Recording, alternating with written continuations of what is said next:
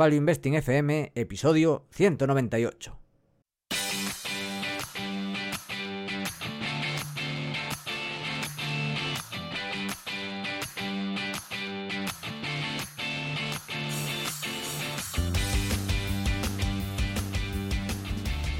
Hola, soy Paco Lodeiro. Bienvenido a Value Investing FM, el podcast semanal en el que te ayudaremos a sacarle partido a ese dinero que tanto cuesta ganar y ahorrar. ¿Cómo? A través del método de inversión más seguro, sensato y rentable, el Value Investing. Te recuerdo que si quieres sacar partido a tus ahorros y no sabes cómo empezar, tienes a tu disposición mi curso gratuito de introducción a la inversión en bolsa en la web academiadeinversión.com. Y yo soy Adrián Godas, colaborador de Academia de Inversión, fundador de Hacia el Danubio, rey de Godas Academy y emperador de Godas Research. Si te interesa la inversión en minas, este es tu sitio. Tenemos el curso gratuito en godasresearch.com. Y esta semana tenemos nuestro consultorio. Pero antes... El warning. Que es que termina mañana, mañana lunes, a las 11.59 de la noche, hora peninsular española, las ofertas de Black Friday de la formación avanzada Academia de Inversión y de Godard Research. Así que todavía, bueno, si estás escuchando este domingo o este lunes, todavía estás a tiempo. Son de las pocas ofertas de Black Friday que harán que tu patrimonio crezca en vez de reducirlo. Y eso, si eres de las personas que deja las cosas para el último momento, ese momento ha llegado. Además, también recordamos, tenemos el domingo día 12 quedada madrileña, es una quedada informal para conocernos, pero bueno, nos gustaría que os apuntaseis para saber aproximadamente cuánta gente va a ir. Ya hay más de 20 personas apuntadas y bueno, estamos buscando un sitio. Así que por favor, tenéis debajo un formulario para ayudarnos a saber aproximadamente cuánta gente vendrá y buscar un sitio. Y ya confirmamos que hay algunos gestores que se pasarán. ¿Cuáles? Pues lo descubriréis allí. y también, bueno, la quedada gallega, que sea posiblemente el domingo 26, que eso ya está casi confirmado. Tenemos que confirmar el sitio, que casi seguro que sea en la Galiciana. Y bueno, así es. Ahí la queda madrileña de, del domingo 12 empezará a las 12 de la mañana y posiblemente quien se apunte, pues comeremos algo y tomaremos algo por la zona. Dicho esto, Adrián, empezamos con las preguntas del consultorio. Este será bastante rapidito, la verdad que no, no hay muchas preguntas así que será bastante corto. Y empezamos con una pregunta de Blanca Martínez Castro desde Huelva. Dice que leyó hace tiempo eh, a Taleb, que le encanta y que dice que le tiene mucho sentido su eh, idea de la inversión, de, lograr rendimientos extraordinarios de forma puntual por medio de un portfolio descorrelacionado con una parte muy pequeña en activos de mucho riesgo. Y nos pregunta cuál es nuestra opinión acerca de este estilo de inversión. Bueno, Blanca, pues a mí me gusta.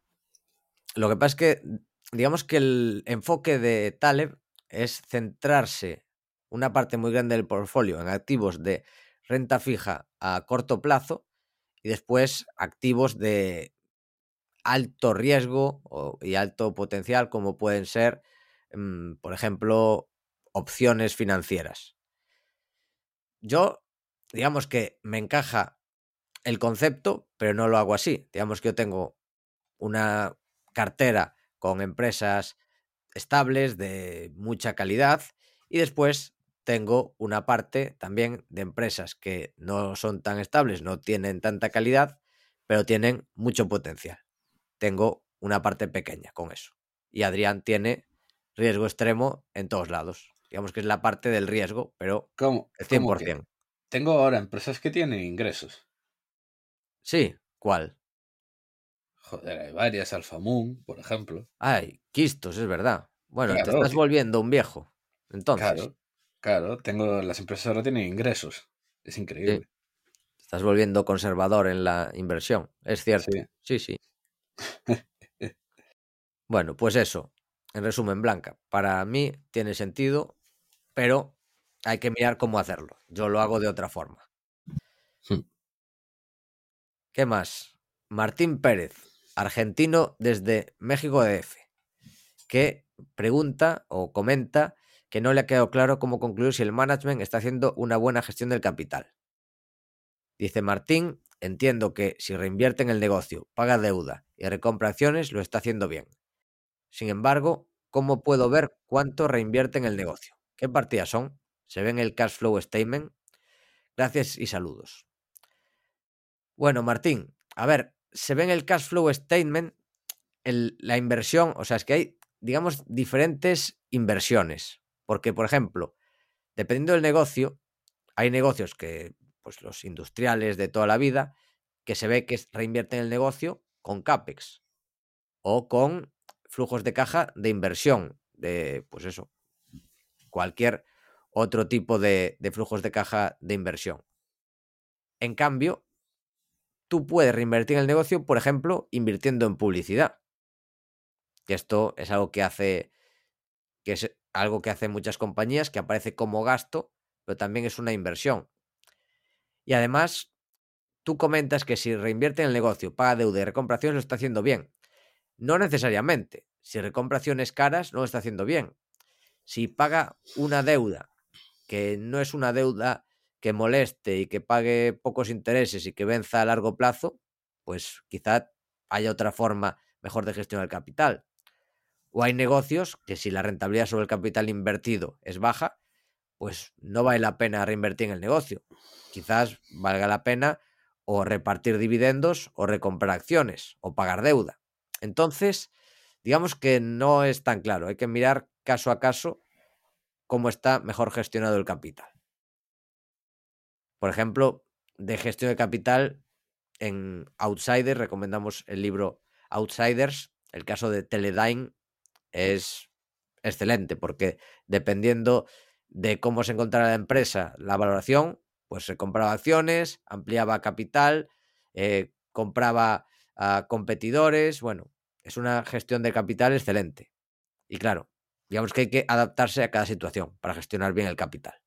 Digamos que es clave tener estas cosas claras. Que curiosamente, una de las mejores empresas gestionando capital, la comentamos en el podcast, ahora no recuerdo el número, sobre negocios peculiares, es RIX. RCI, eh, ¿cómo se llama? RCI International, ¿no? Hostia, eh, grandísimo negocio. Sí, negocio de cabarés. Pues gestiona muy bien el capital, dependiendo de, de la valoración, dependiendo de la situación del negocio, pues, y además lo explican muy bien cómo lo hacen. Curioso el negocio, ¿eh? el, el de Rix. Y curioso que un negocio así sea ejemplar en la gestión del capital. Muy curioso. No sé si quieres añadir algo más en esto, Adrián, o pasamos a la siguiente. No, que lo que dice Paco, pues es verdad. O sea, eh, yo añadiría que en general, para ver la gestión del capital de un management, eh, lo más importante es literalmente leerse las notas y, la, y escuchar la call. Y escuchar lo que diga del management que está haciendo. Al final eh, vas, vas a conseguir mucho más feeling de lo que te puedan decir unas cuentas. No, por ejemplo, como hace, acaba de salir la, la noticia hoy de que Telefónica amplía capital para repartir dividendo en script dividends. O sea, es, eso es Claro. absurdo. Es un pitorreo, pero bueno, la gente como es lo que quiere, pues se, se pone contenta, porque la gente no tiene ni idea. O sea, Qué, es, qué es buen, absurdo. qué- qué buen meme es Timofónica, ¿eh? Es increíble. Es Que, por increíble. cierto, ¿a, a cuánto está ya? Está a 4. Muy bien. Está a 4, bien. Esto sí que es gestión del capital excepcional, ¿eh? Volverá a 25. Lo veo complicado.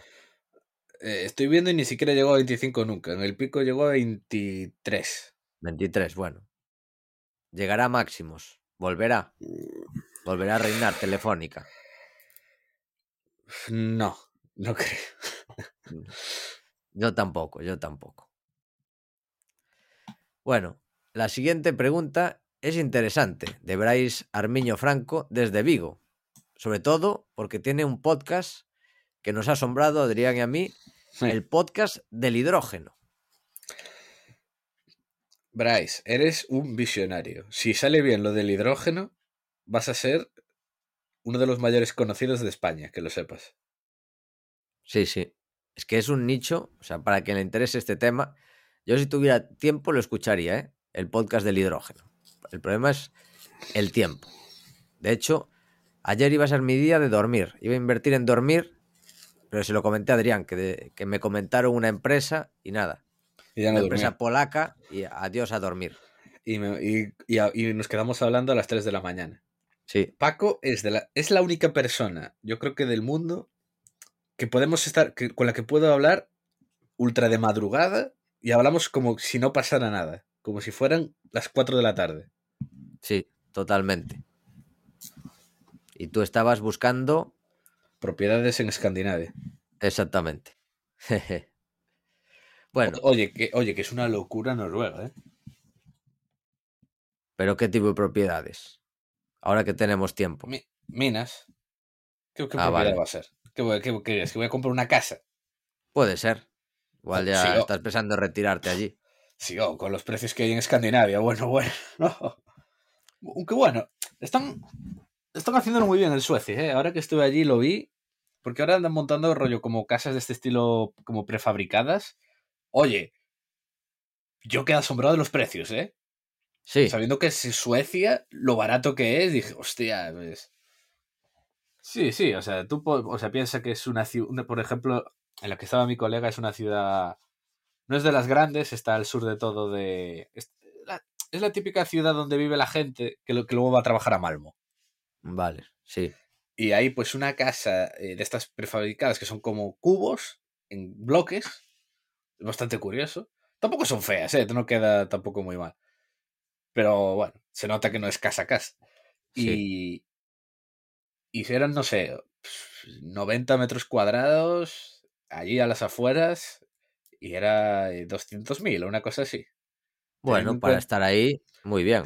Y, y dije yo, joder, sabiendo lo, lo- lo carísimo. A ver, que es un país donde los cafés valen 4 euros. Sí, sí. Entonces, claro, yo veo eso y digo, joder, pues me parece súper bien, sabiéndolo como es Suecia. Bueno, Adrián, ¿qué nos pregunta Bryce Armiño desde Vigo? Ah, es verdad, ¿qué nos preguntaba? Eh, No nos preguntaba de esto, de qué hacíamos Sí, a las sí. 3 de la mañana. Eso no. Sí, sí, hostia, se me olvidó completamente que preguntaba. Eh, No lo leímos. Lee, lee ahí. Ahí sí. está. tengo una empresa con la que me gustaría poder invertir en bolsa sin tener que sacar el dinero y hacerlo de forma personal. Tema impuestos. ¿Es algo que se puede hacer? En De Giro, por ejemplo, no me da la opción y no sé si en otros brokers como Interactive será posible. En Interactive estoy casi seguro que sí. De giro el problema es que es eso, un broker de juguete. Pero en Interactive creo que sí. Yo creo que conozco un par de personas, si no me equivoco, que lo tienen a través de, de Interactive. Y además de giro, bueno, ya lo comentaremos en el resumen del mes, pero parece que está vendiendo una baja de comisiones, pero en realidad la está subiendo. O sea, están haciendo una cosa ahí feilla, que sigue siendo un broker aceptable, que está bien. Pero bueno, ¿Cómo que, cómo que? A mí me parece una jugada maestra, porque engañas a todos los bobos. a ver, a mí, a mí no me gusta porque me suben también las comisiones a mí. Ah, Entonces, yo como, yo como no, no casi, casi no lo uso, o sea, salvo para alguna acción contada, a mí me da igual, hace bien de Giro, hay que comprar acciones. sí, está bien si es accionista de Flatex de giro, que la gente, pues eso no, no se entera y le parece bien. Pero bueno, ya comentaremos en el resumen del mes lo que está haciendo de giro. Y esto es todo con Bryce. A- Ahora tenemos a Rodrigo Martín desde Cáceres, que nos da las gracias porque gracias a divulgadores como nosotros está aprendiendo a gestionar sus finanzas mejor y que hacemos accesibles conceptos e ideas que no son nada fáciles de digerir. Y además, esto no lo dice él, pero lo digo yo, hablamos de cómo están las propiedades en Suecia y cosas así. O sea que Sí. aquí se aprende de todo. Joder, pero Paco, es que las casas, ya te digo, el- lo están tratando de controlar mucho en Suecia, ¿eh? me llamó mucho la atención, porque claro, están tan desesperados porque no hay casas. Muy, muy, muy interesante, la verdad. Pues bueno, la pregunta, Rodrigo, es sobre el fondo o colchón de seguridad. ¿Qué, qué opinamos de mantener ese fondo? al menos una parte, digamos el 50%, en acciones de una empresa con poca volatilidad y con dividendo. De las que dan poco susto, de las, que, de, las de mirar poco, con el único propósito de rentabilizar algo ese conchón, pero que éste continúe lo más líquido posible. En el mismo sentido, buscarías en el SP500 o en el IBEX, de tipo red eléctrica. ¿Qué opinas, Adrián? Qué manía con buscar en el IBEX. Qué manía. Si quieres de verdad tener un colchón de seguridad, mejor tenlo casi en efectivo. Si de verdad estás tan acojonado. Y si no, es que hay negocios que son maravillosos, que simplemente porque tengan algo de volatilidad son, pues, son más tranquilos imposibles, como puede ser Google. A ver, es que depende también para qué. Si es un fondo colchón de seguridad de dinero que puedes necesitar a, corto o medio plazo, claro, yo lo tendría en cash directamente, porque red eléctrica tú dices, bueno, está, digamos que metes eso en una empresa segura, red eléctrica, que es la que comentaste, u otras del estilo. Pero esto no quiere decir que haya caídas y no te caiga un 35%, que igual no te cae tanto como otras, pero te puede caer muchísimo. Y de hecho, de hecho es bastante probable que cuando caiga es cuando vengas y necesites el dinero. Claro, exactamente. O sea que para mí el fondo de, de seguridad, el colchón de seguridad, es decir, el dinero que puedes necesitar para, digamos, vivir los próximos seis meses, ese dinero de gastos fijos a, unos seis meses, bueno, depende también de tu situación, pues igual si eres funcionario, pues no necesitas tanto colchón de seguridad, igual con tres meses te llega. Así que eso depende de la situación. O si eh, estás en pareja y los dos trabajáis, bueno, dependiendo de cada situación, pero por decir algo, unos seis meses yo lo tendría en caja. Y el resto, invertirlo, pero pensando en rentabilizar el dinero. Siguiente pregunta de Jorge Casado Rey, que es un ferrolano que vive en Coruña, y pregunta cuántas acciones sería lo correcto para diversificar una cartera de 10.000 euros. ¿Qué opinas, Adrián? Pues no lo sé, la verdad. No sé cuánto sería la cantidad. Hacer un YOLO. Todo a, a Shiba Inu. Claro. Calls, o mejor, calls de... no sé, calls de una petrolera. Bueno, Ahora respondiendo de, con otro enfoque, la respuesta. Aquí mi respuesta diría dependiendo de tu situación. Porque claro, no es lo mismo. Si tienes una cartera de 10.000 euros y tú puedes ahorrar 1.000 euros al mes, entonces no pasa nada por tenerlo más concentrado, que si tienes 10.000 euros y ya es un patrimonio importante para ti y lo que buscas es mantenerlo.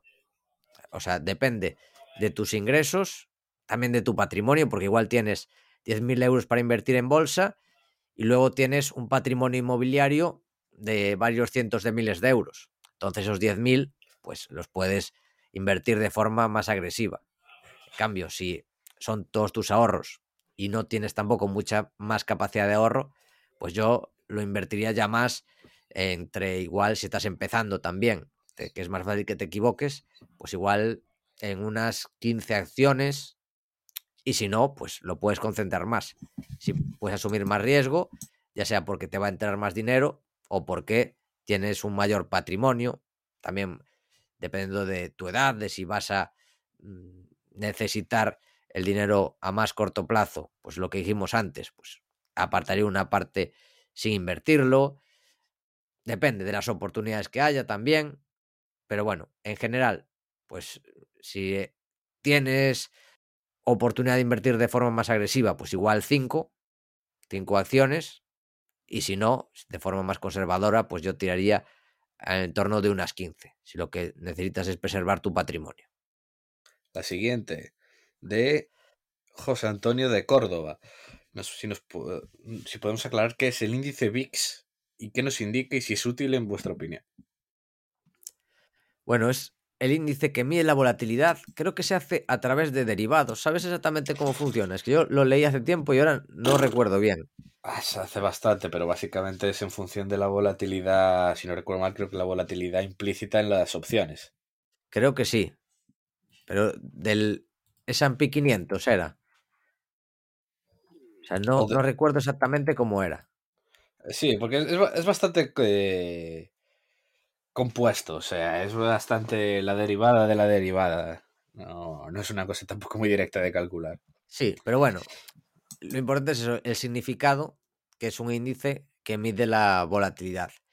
Y hay que tener en cuenta que es un índice que tiende a cero. O sea, que si inviertes en el VIX a largo plazo, vas a ver cómo pierdes dinero, porque digamos que se invierte eh, a través de este índice en utilizando opciones y si bien puedes ganar dinero a un mes vista cuando hay poca volatilidad y se dispara, igual puedes multiplicar tu dinero, lo normal es que a largo plazo tiendas a multiplicar por cero. O sea que mucho cuidado con el VIX. Y si es útil y qué nos indica, bueno, indica eso, la volatilidad, y si es útil, pues yo no lo he utilizado nunca. No sé si lo has utilizado alguna vez, Adrián. Igual para mirar cuánta volatilidad y, como curiosidad decir, bueno, el VIX está en mínimos o está en máximos, si el mercado está calmado o está nervioso, pero utilidad. Y ojo, y ojo, si no recuerdo mal, si no recuerdo mal cuando lo leí, no es que refleje la volatilidad, sino más bien la volatilidad esperada si no recuerdo mal. Entonces, claro, eso puede cambiar un poco las cosas y, es más la percepción que hay en el mercado. Claro, por eso cuando hay volatilidad extrema, pues cuando hay caídas eh, y tortazos, que siempre hay. Y de hecho tú ves el VIX y ves que es está plano, de repente hay una hostia, hace pum para arriba y luego vuelve a caer. Voy a buscar eh, algún fondo del VIX. A ver si hay alguno, un ETF del VIX. Aquí lo tenemos, el Lixor Standard Poor's 500 VIX Futures Enhanced Roll. Mil euros invertidos en 2017, ahora serían aproximadamente 280, por lo que veo en, Morningstar. Es decir, que en cinco años ha perdido, pues eso, un, más del 70% del valor. Eso sí, la gente que invirtió justo antes del COVID ganó bastante dinero. O sea, pasó de unos 300 a más de 700. Pero esos 700, en el pico del COVID, en abril, ahora ya vuelve a estar sobre los 300. O sea que, tenerlo en cuenta, nada de cubrirse teniendo VIX a largo plazo, sino que esto la gente lo suele utilizar para especular. Si ves que el mercado está muy calmado y crees que va a pasar algo muy grave a corto plazo y aciertas con el timer y aciertas con el timing, en ese caso puedes ganar mucho dinero. Pero bueno, insisto, yo no lo uso y no le presto especial atención. O sea, a mí lo que me interesa es comprar empresas de calidad, baratas y a largo plazo. Nos dice Alex Izquierdo Jimeno desde Barcelona. ¿Para cuándo nueva quedada en Barcelona? Y que nos ofrece ayuda para organizar. Y la verdad es que no tenemos ni idea. La verdad es que no tenemos absolutamente nada pensado en Barcelona. Ni ir ni nada. O sea que a ver a principios de año. A ver si pillamos algo de alguna fecha o hay algo interesante. También un par de personas me escribieron de Valencia.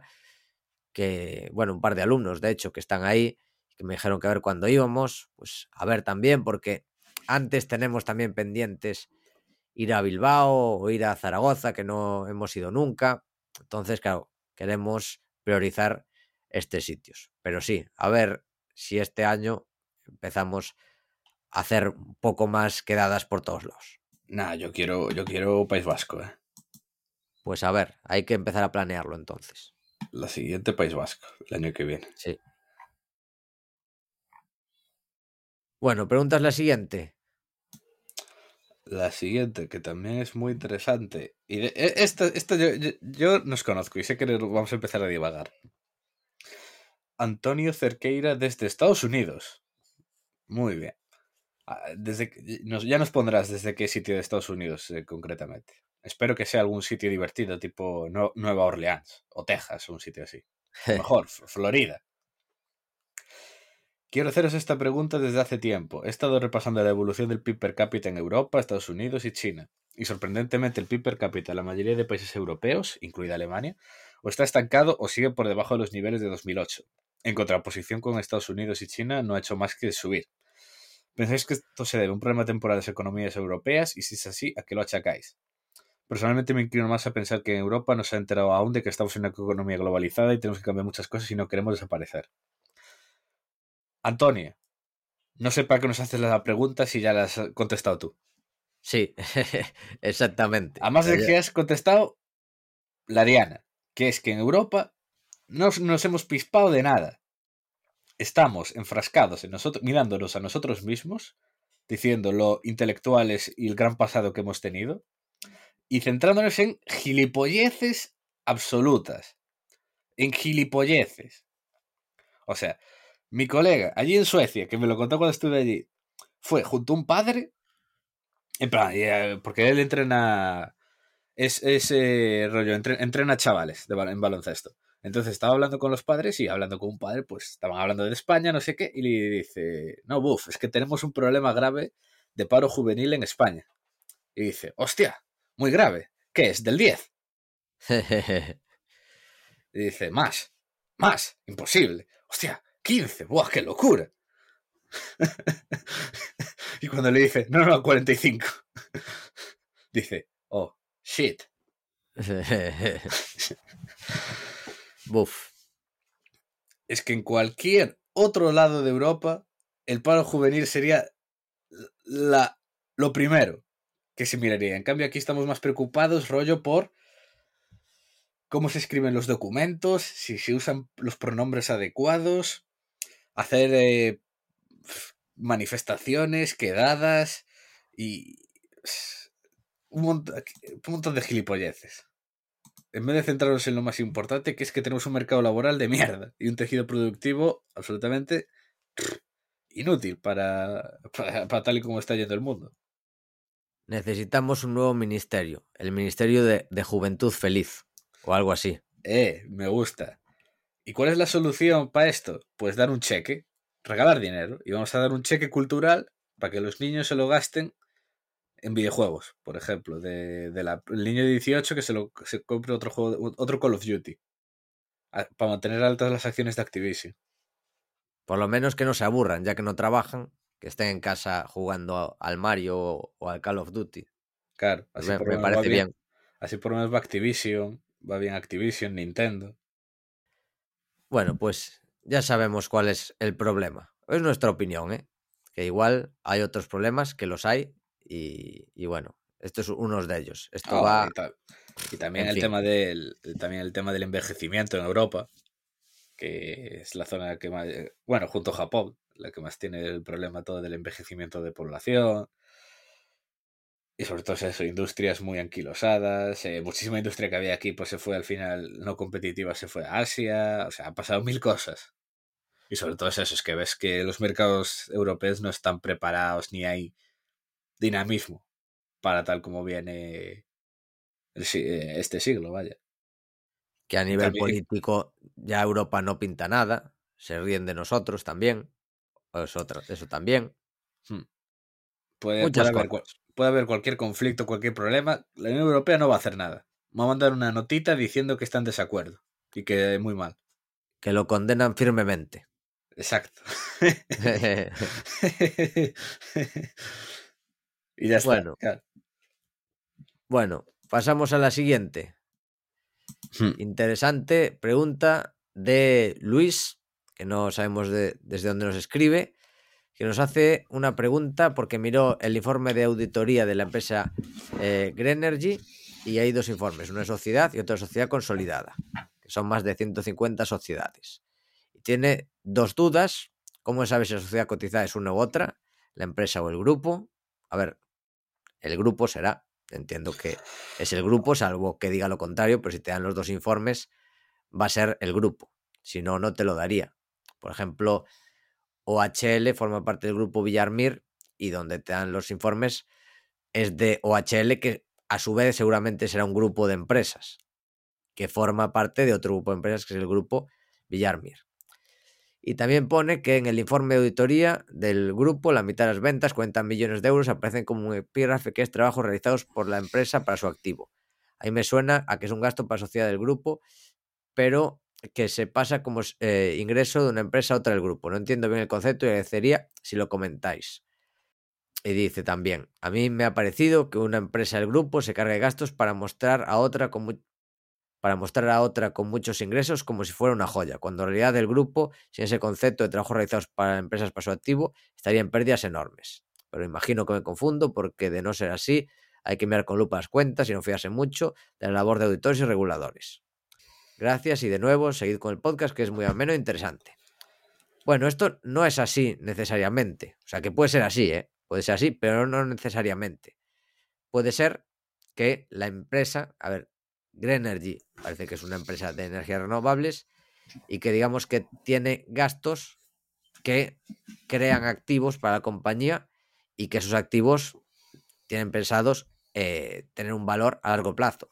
Y no tiene que ver con la consolidación. O sea, puedes tener una empresa que no sea una empresa consolidada, que sea una empresa simple y que tenga trabajos eh, realizados para empresas para su propio activo. De hecho, esto suele ser una mala señal. No sé en el caso de, de Greenergy, o sea, hay que analizar caso a caso, pero en general suele ser una mala señal de empresas que no ganan dinero y que activan los gastos. Por ejemplo, hay empresas en el MAP que lo hacen. Son empresas que pierden dinero, empresas relacionadas con el software o las tecnologías, y para no meter las cosas como gasto y no parecer que son una ruina, los meten como esto, trabajos realizados por la empresa para su propio activo. Ahí hay que tener cuidado, pero hay que mirar caso a caso. No sé si Adrián has mirado la empresa. ¿Qué voy a mirar yo? No. Bueno, pues nada. Pero ¿quieres añadir algo más sobre este tema contable? No. Pasamos entonces a las dudas de empresas y sectores. ¿Qué te parece? Con Francis de Borja Bermejo Col. A ver, Adrián, que esta te gustó la empresa, ¿eh? Este, hostia, por favor. A ver, déjame que lea. Déjame que lea. Sí. Yo voy abriendo la web. Venga. Nos comenta Francis, que está suscrito a nuestros podcasts y que hacemos un trabajo excepcional en Value Investing FM, y le gustaría preguntarnos si lo consideramos conveniente por, eh, en el consultorio por la empresa Power Metal Resources, la cual es una minera inusual, pues en vez de centrarse en dos o tres proyectos en una misma región geográfica, cambia totalmente la estrategia y se diversifica por varios continentes. No sé si puede ser una gran oportunidad o por el contrario le puede perjudicar el dicho de quien mucho abarca, poco aprieta. Gracias por vuestra labor, espero poder juntarme con vosotros en algún encuentro que tengáis en el futuro. Hmm.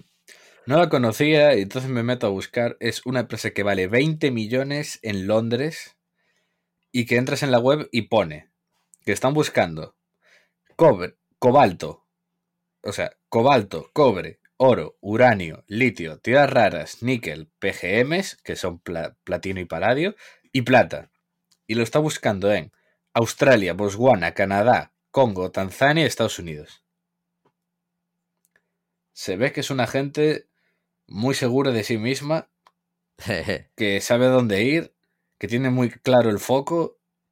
Estoy en la web y van pasando así las slides automáticamente 2.300 kilómetros cuadrados de, terreno para explorar oro en Australia, un proyecto de tuxteno en Estados Unidos.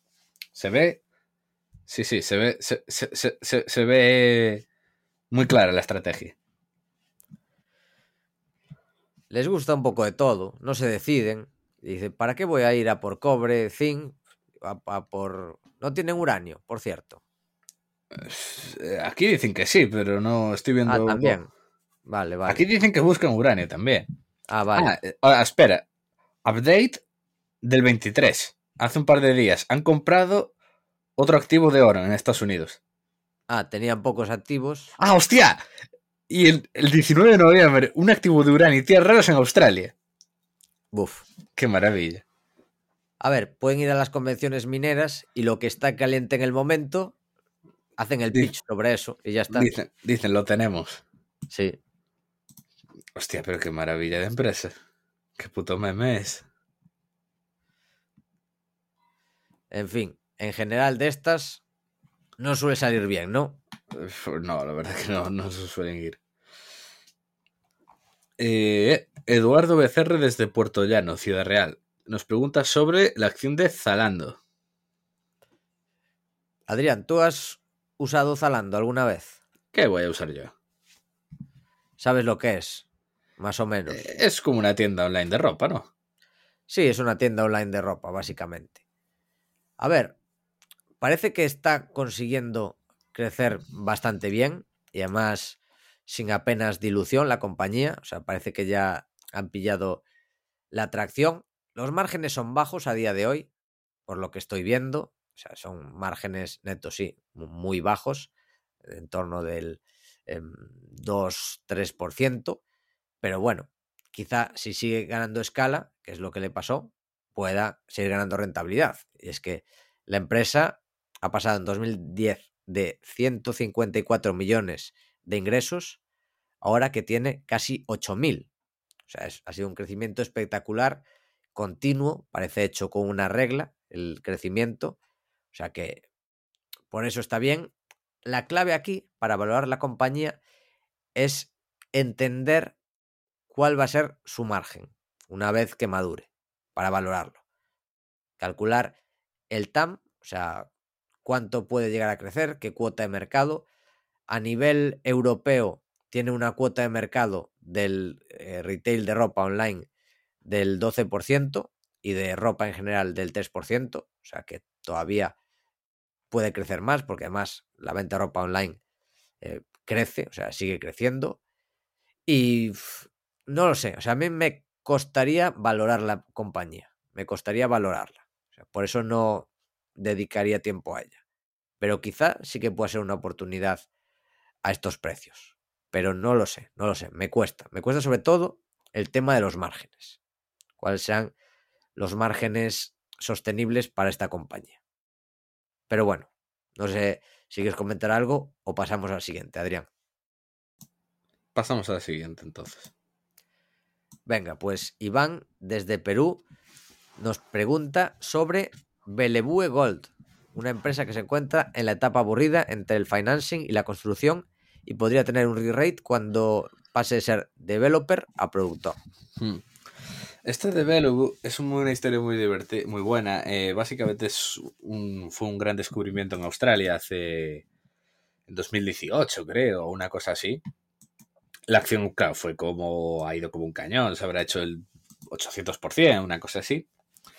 Eh, fue un gran descubrimiento en Australia, eh, vale 800 millones, eh, la valoración no tiene ningún sentido, como suele ser muy habitual en los depósitos de oro australianos, no tiene ningún sentido. De hecho, sacó es que no sé si es esta o, la estoy, o me estoy confundiendo de empresa. De hecho, si me dejas un segundo, voy a mirar. Venga, Porque, era bastante exagerado. Porque no, es que no quiero, no quiero equivocarme. Vale, ya está, ya lo encontré. Claro, es que a mí, a mí me sonaba. eh, a ver, la empresa esta. Yo, es que, el- como todo lo australiano, está ultra caliente.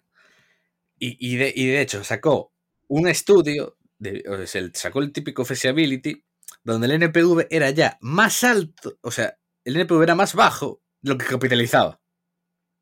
Se hostió un menos 20, pero ahí sigue.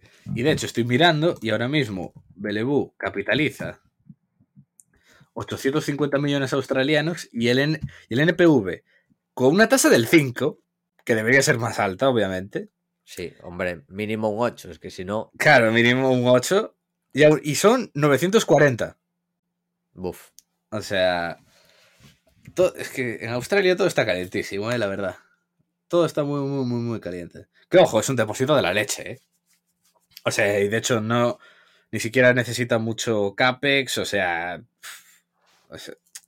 eh, coste muy bien, todo, o sea, el activo es la leche. Lo que pasa, y ya digo, el descubrimiento, todo, cómo van aumentando onzas, cada explorando continuamente, o sea, la historia es muy buena, pero te digo, para mí el problema que tienen estas historias siempre en Australia es el precio. Muy bien, Y la última ya, Paco. eso parece. Mira que vamos a terminar el podcast muy, muy, es que, es que ha sido muy cortito. Nos preguntan sobre, eh, bueno, ma- mañana, por cierto, es eh, hoy, no sé si es hoy o mañana, el, el Día de Acción de Gracias en Estados Unidos.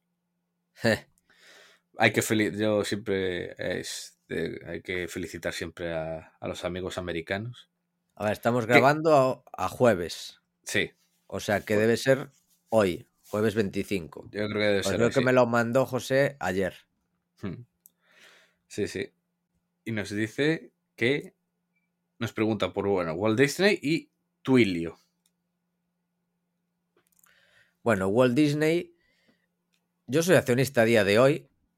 Llegó un momento que vendí la mayor parte de mis acciones, creo que vendí algo más de la mitad por tema de, de valoración, pero la mantuve porque yo creo que todavía sigue teniendo ese potencial, sobre todo por los parques temáticos. Ahora, digamos que los parques temáticos todavía no están a full, no están full operating, no, no están a tope por tema COVID, pero la gente tiene muchísimas ganas de volver, eso por un lado, y después está Disney Plus, que el último trimestre decepcionó un poco con el crecimiento, después de que el año pasado fuera pues una sacada del estadio extrema.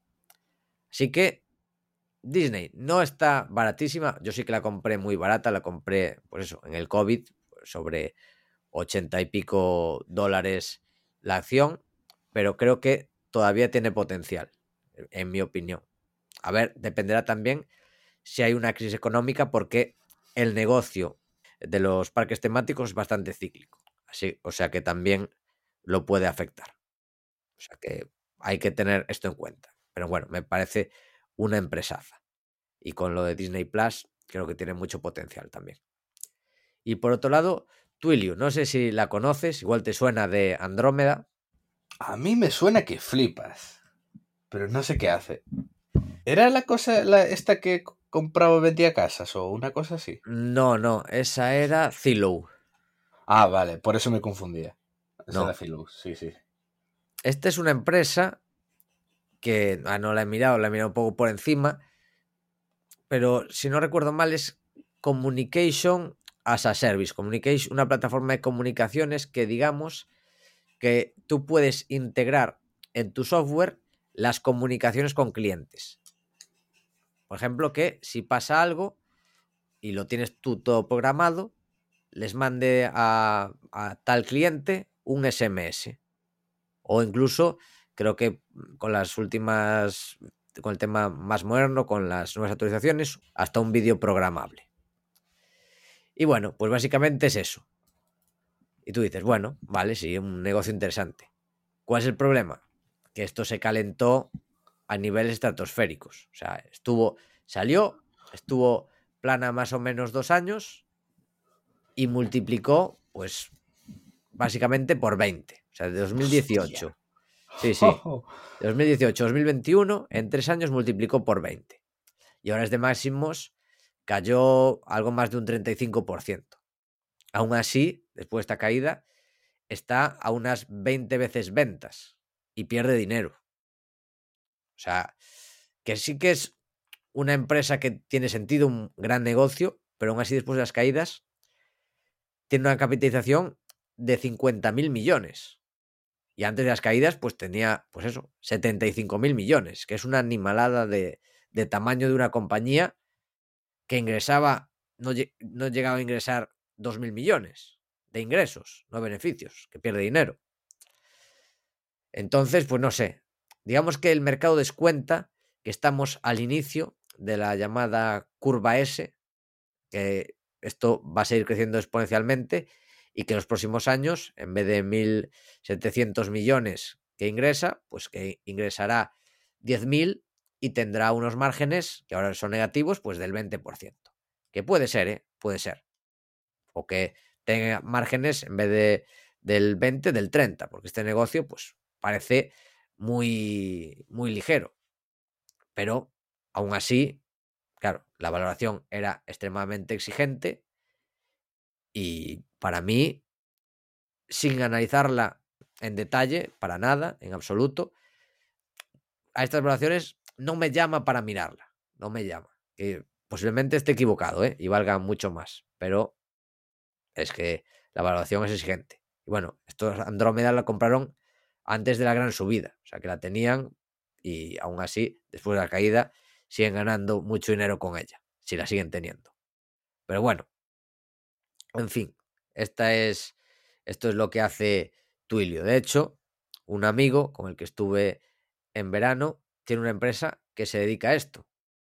Que le mando desde aquí un abrazo y de hecho le debo una llamada. Le debo una llamada para unos contactos que me pidió y se me pasó por completo. Así que desde aquí le pido disculpas y le escribiré dentro de poco.